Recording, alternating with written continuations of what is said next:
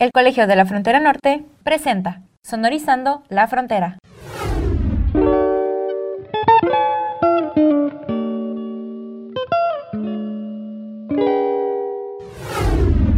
Bienvenidos a Sonorizando la Frontera, un programa que se realiza desde el Departamento de Difusión del Colegio de la Frontera Norte.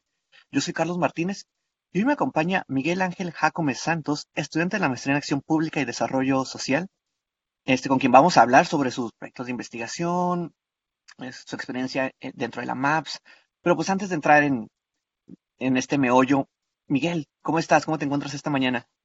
Hola, buen día, buen día quien nos este, sintoniza. Yo muy bien, acá desde Juárez, eh, aquí con este programa, compartiendo experiencias y un poco de mi tema de investigación. No, listo. Y pues Miguel, muchísimas gracias por, por haber aceptado, haberte tomado el, el tiempo. Me imagino que has de estar como muy, muy ocupado, pues más ahorita que ya se acerca el, el, el cierre, ¿no? Estos últimos meses.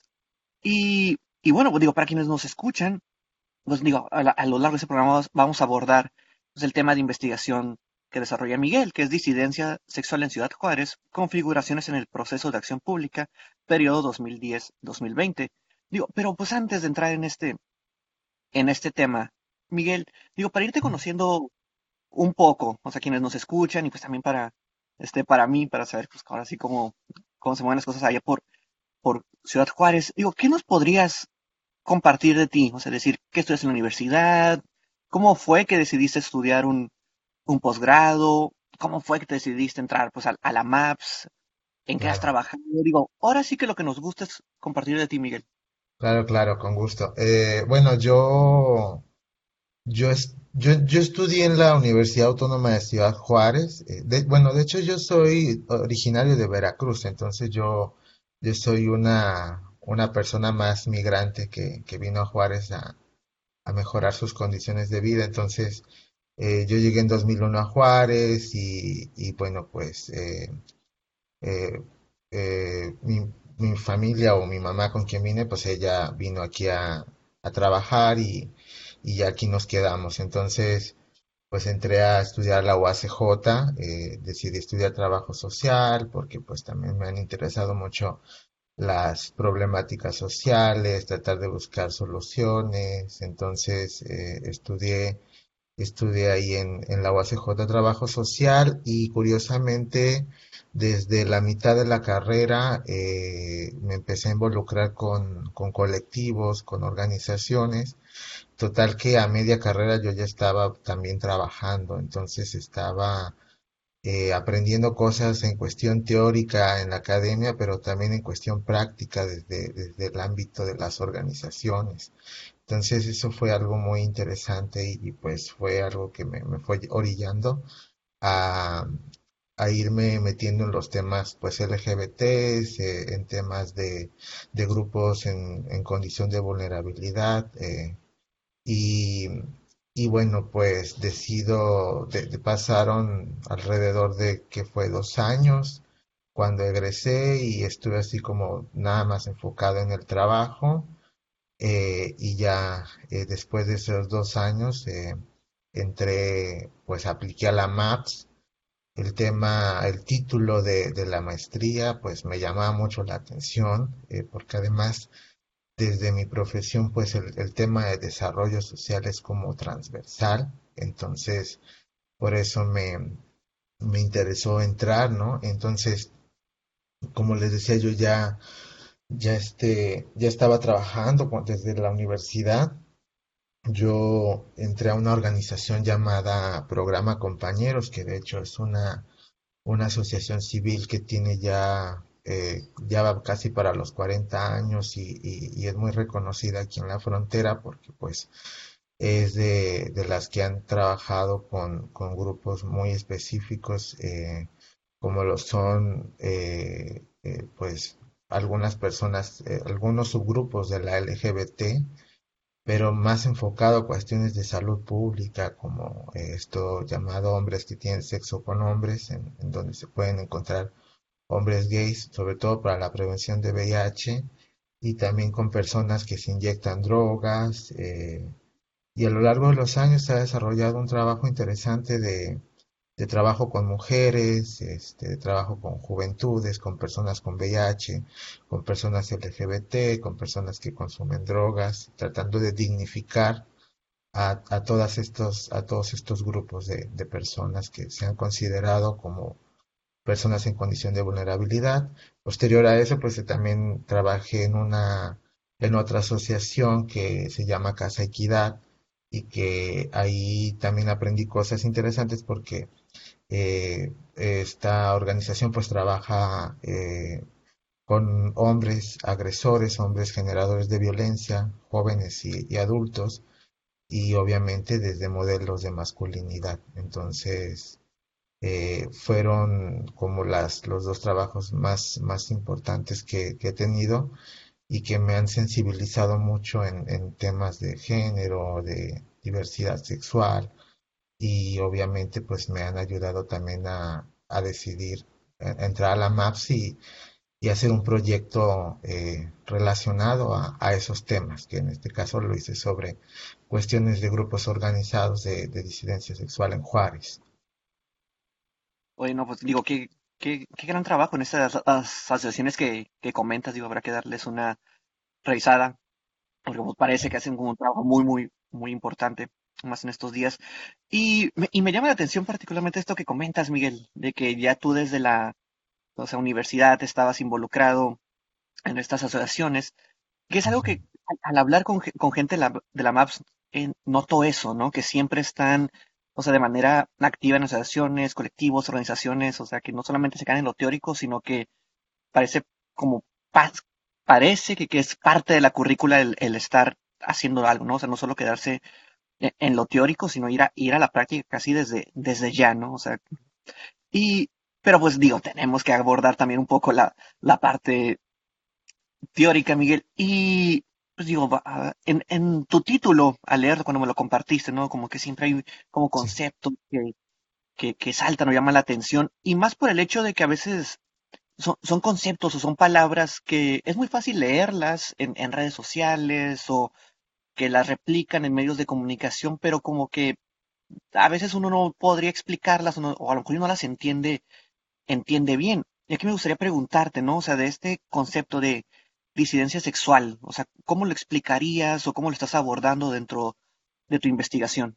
Claro, claro. Mira, es curioso eso que mencionas porque, por ejemplo, disidencia sexual es un término muy poco usado, eh, digamos que para cuestiones prácticas o así hasta en las redes sociales.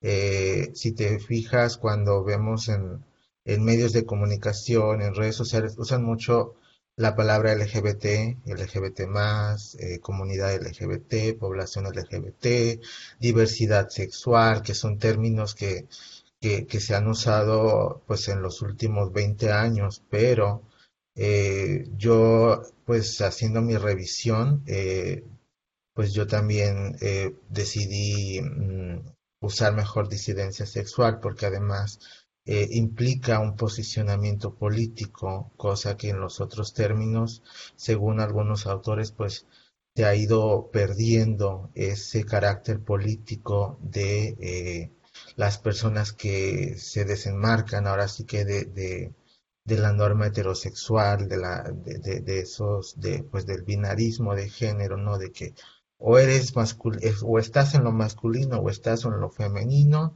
o eres hombre o eres mujer o, o eres este heterosexual.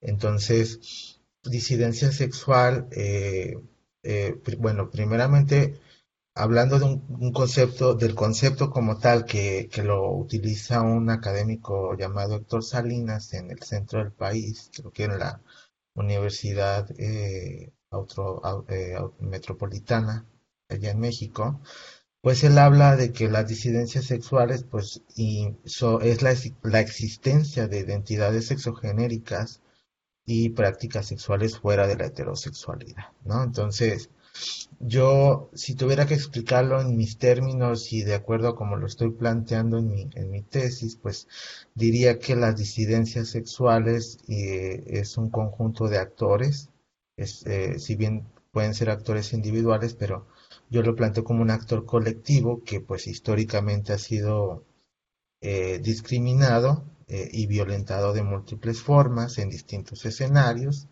y en distintos momentos. Entonces, eh, esto pues implica grupos de personas que para fines prácticos vamos a decir que son personas lesbianas, gays, bisexuales, trans y todas las demás identidades que tal vez mm, no están en estas cuatro letras, pero que también se contemplan en el plus o en el más que viene al final de, de, la letra T, ¿no? Entonces, porque cada vez surgen más identidades, más orientaciones, este, entonces, la verdad es que ni yo las conozco porque eso es solamente una persona experta en temas de género, de diversidad sexual, de teoría queer, entonces, no me considero un experto en eso, pero sí que que disidencia sexual se refiere a todo esto y a estas múltiples eh, diferencias que hay en las, en las personas que, o, digamos, situaciones que les atraviesan, ¿no? Como es la raza, el género como tal, la cuestión económica, este, el estatus social, la clase social. Entonces, eh, eh, eso para mí sería la disidencia sexual. Y por ejemplo, Miguel, digo, sé que, digo, y aquí la, la pregunta va a ser muy, amplia, ¿no? Va a ser muy, grande, porque, digo, recuerdo la, la vez pasada que, que grabamos en, en video estudiantil, el, un video más, más corto, ¿no? Que hablaba sobre, sobre este tema. Este, pues sí, no, o sea, precisamente el, el término de disidencia sexual, digo, yo hasta hace, ¿qué habrá sido? Quizás un año, año y medio, como, o sea, como bien comentas, no lo conocía. Fue precisamente grabando un, un sonorizando que con un estudiante de culturales lo mencionó y en principio sí costó como de, de como digerirlo, o sea, como de saber de qué está, de qué está, de qué está hablando, ¿no? Y ahorita contigo de nuevo esta, la vez anterior, pues fue como de, ok, ya tengo un poco más claro, ya hay como con las múltiples identidades, más o menos se entiende, pero me llamó la atención lo que comentabas aquella vez, que tu investigación precisamente se está desarrollando en este sentido de pues, de cómo organizaciones LGBT más de ciencia sexual, pues se, configuran, se articulan con los organismos gubernamentales, no gubernamentales, pues para dar como respuesta, solución, atención a, a las problemáticas, necesidades que hay. Digo, y sé que tu investigación todavía se está desarrollando, pero pues por lo que me imagino, bueno, por lo que me imagino, por lo que me has contado, de que ya desde tu licenciatura estabas dentro de esas asociaciones, ahorita con la investigación que estás este, realizando, pues digo, me gustaría preguntarte, ¿no? En primero de cómo se dan estas configuraciones y, dentro de tu investigación, ¿qué es lo que más has identificado que son como las problemáticas o necesidades que, que se encuentran en, ¿no? en estas organizaciones pues LGBT más y de disidencia sexual, como comentabas? Pues mira, lo que he observado y lo, lo que en cuanto a esta forma de configurar una acción pública a partir de de acciones colectivas entre organizaciones, activismos, colectivos LGBT y eh, el actor gubernamental, pues es, es, es, es, algo complejo, es, hay múltiples partes desde las cuales eh, verlo, analizarlo. Primeramente, en lo que me estoy topando es que hay un cambio de generación de activismos, hay viejos activismos y hay nuevos activismos que están emergiendo. Entonces eso, eso es también algo que hay que resaltar. Sin embargo, los viejos activismos pues eh, han desarrollado digamos que ese colmillo, esa experiencia. Eh, hay también una situación interesante que, tiene que ver con, la cooperación y, el capital social porque hay miembros eh, que participan en, en, este actor colectivo LGBT que, que tienen, digamos, mucha experiencia a partir del movimiento feminista de Juárez, mujeres feministas que, que también están insertas en, en estos eh, grupos LGBT y que tienen pues muchísima más experiencia porque pues el movimiento de mujeres, el movimiento en Juárez de mujeres, sobre todo cuando en el tema de, los trans, de los, de los este, feminicidios, pues han desarrollado también una serie de, de relaciones con funcionarios, este, pues obviamente para exigir que se garanticen los derechos de las mujeres, ¿no? Y entonces esa experiencia en cierta forma se traslada o se trata de trasladar a eh, los, los eh, compañeros de los colectivos LGBT para pues tratar de, de, tener los mismos resultados, ¿no? Que sería lo deseable con la población de personas LGBT más, ¿no? Em, hablando de las situaciones que detonan estas acciones colectivas, pues estamos hablando del factor discriminación en el ámbito laboral, en, las muestras de afecto público, pero también puede llegar a ser muy extremo a partir de, crímenes de odio, ¿no? Entonces, por ejemplo, Chihuahua eh, ocupa el segundo lugar de, crímenes de, odio eh, a personas LGBT y pues el, el porcentaje mayor es hacia mujeres trans y eso es algo que también me han recalcado mucho mis informantes de los activismos trans, que, que la población trans es la, la más, em, la más violentada y de maneras muy crueles. Entonces, en función de eso, de esa, de, pues de esa experiencia que han desarrollado otros colectivos como el feminista, pues, pues se trata de aplicar lo mismo. También otra cosa interesante en esta forma de configurarse es que hay un actor aliado que es gubernamental y estamos hablando de la Comisión Estatal de Derechos Humanos, que siempre está inmersa en, en todas las actividades, en todos los posicionamientos, manifestaciones, eh, reuniones deliberativas en donde se presentan con funcionarios municipales eh, propuestas de, de cómo garantizar derechos de las personas en, la vía pública, en cuestiones de la seguridad, del trabajo, este, pues eh, tratar de eliminar eh, barreras, discriminaciones y, formas de violencia, e, está siempre ahí como, como garantizando que el funcionario a quien se dirigen esas propuestas, pues esté o se comprometa. Entonces es algo muy interesante porque eh, por lo que he revisado hasta de prensa, pues en otros estados, en otras ciudades, pues no pasa eso, no, no se inmiscuyen, por ejemplo, estos funcionarios de, la, de las comisiones estatales. Y aquí sí hay mucho vínculo y, cooperación. Entonces eso es algo que, me, llama mucho la atención. Digo, es parte de cosas que he encontrado, pero obviamente hay muchas más que van a, que van a ir saliendo. Eh, creo que, que también hay algo que señalan mucho como un logro local de incidencia eh, política por parte de colectivos y y también de ese apoyo que ha habido o impulso de la comisión eh, es que se haya instituido eh, un consejo municipal para prevenir la discriminación y que lo, lo dirige un activista de carrera larga eh, en, los activismos LGBT y que pues obviamente eso implica que, que ya hay alguien ¿no? que, que representa a las personas LGBT sensibilizado como funcionario y que pues está tratando de hacer algo desde la esfera eh, pública, desde el ámbito de la dependencia municipales, pues para tratar de dar solución, de dar seguimiento y de garantizar pues los derechos de las personas LGBT más en, Juárez. Eso y otras cosas que yo pienso que eh, van a seguir saliendo porque estoy en pleno trabajo de campo.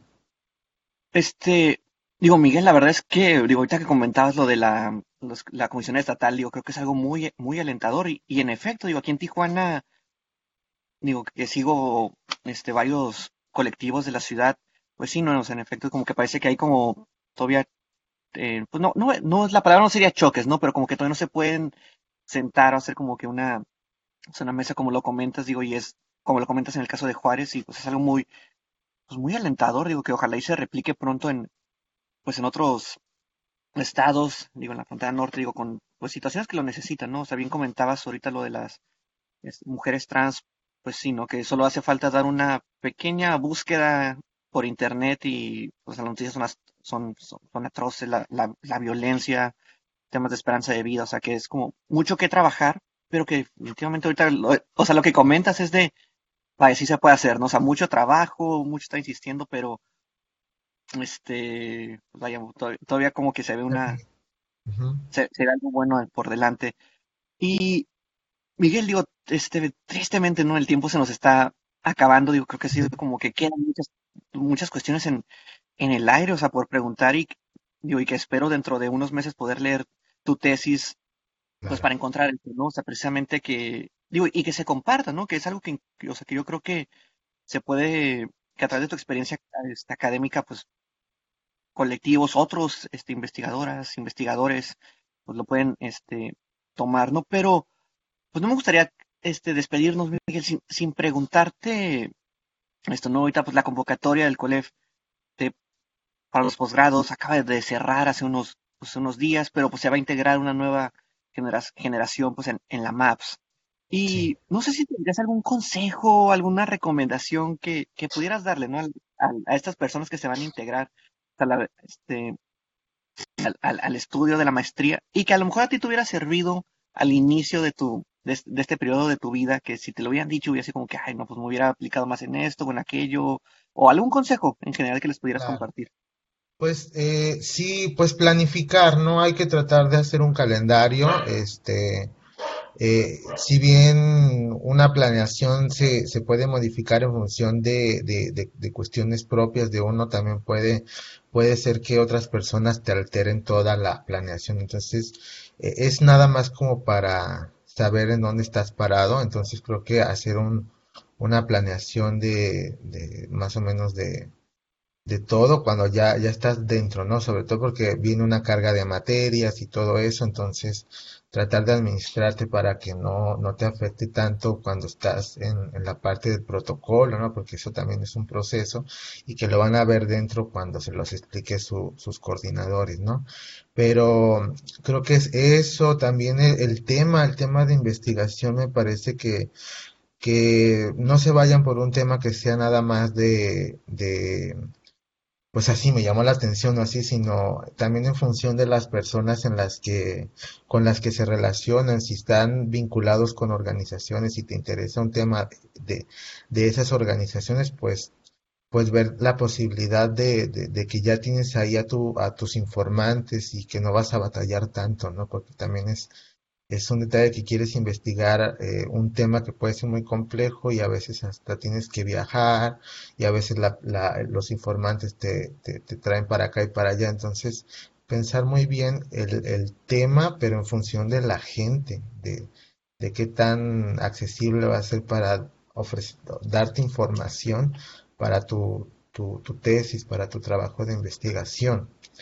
Eh, creo que pues eh, documentarse mucho en el tema, o sea, leer revistas científicas, capítulos del libro, eh, también en redes sociales rastrear información para tener suficiente información y poder partir de ahí y, y empezar a, a construir. Creo que eso también es, es importante. Eh, y pues hacer este, estos ensayos de del protocolo, ¿no? Porque al final ese protocolo se, se evalúa, se aprueba y en función de eso ya empiezas a desarrollar una tesis. Entonces, mientras más afinado lo tengas, pues menos vas a batallar. Entonces, creo que ir desde un principio en es- con esos detallitos, creo que es como lo más, eh, lo que más de- puedo resaltar. Ah, y el trabajo de pares, claro. Eh, que haya compañeras, compañeros, eh, no sé, reunirse con los mismos de la, del programa de la maestría o, con otras personas que conozcas para que te, te lean, lean tus avances y todo desde el protocolo, pues eso ayuda también mucho porque una cosa es la visión del investigador, del docente, pero otra es de tus pares. Yo siempre he creído que el trabajo de pares es fundamental para enriquecer un trabajo. Y que sería todo. Listo, pues Miguel, muchísimas, muchísimas gracias por haber estado pues aquí en, Sonorizando. Yo te agradezco mucho que te hayas tomado el tiempo. Y pues no sé, te gustaría agregar algo antes de despedirnos. Pues no, agradezco la oportunidad de yo, y bueno, referente a este tema que yo he abordado, pues qué, qué maravilloso sería que siguiera trabajándose desde otros enfoques, desde otras ideas, planteamientos eh, este, y teorías, claro.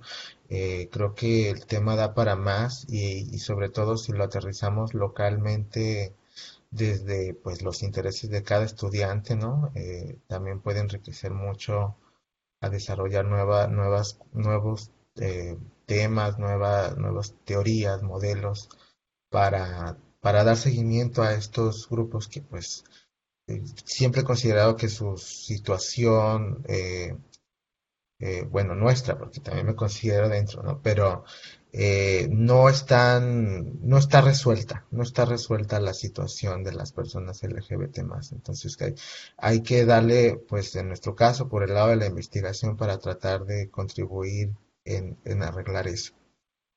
Listo, pues Miguel, muchísimas, muchísimas gracias por haber este, participado, por haberte dado el tiempo, digo, de verdad te lo, te lo agradezco y espero pronto pues, leer tu, tu tesis, ¿no? Y también, pues muchísimas gracias a quienes nos escuchan. Y así llegamos a un final más de este programa de Sonorizando la Frontera, que se realiza desde el Departamento de Difusión del Colegio de la Frontera Norte. Yo soy Carlos Martínez y hasta la próxima.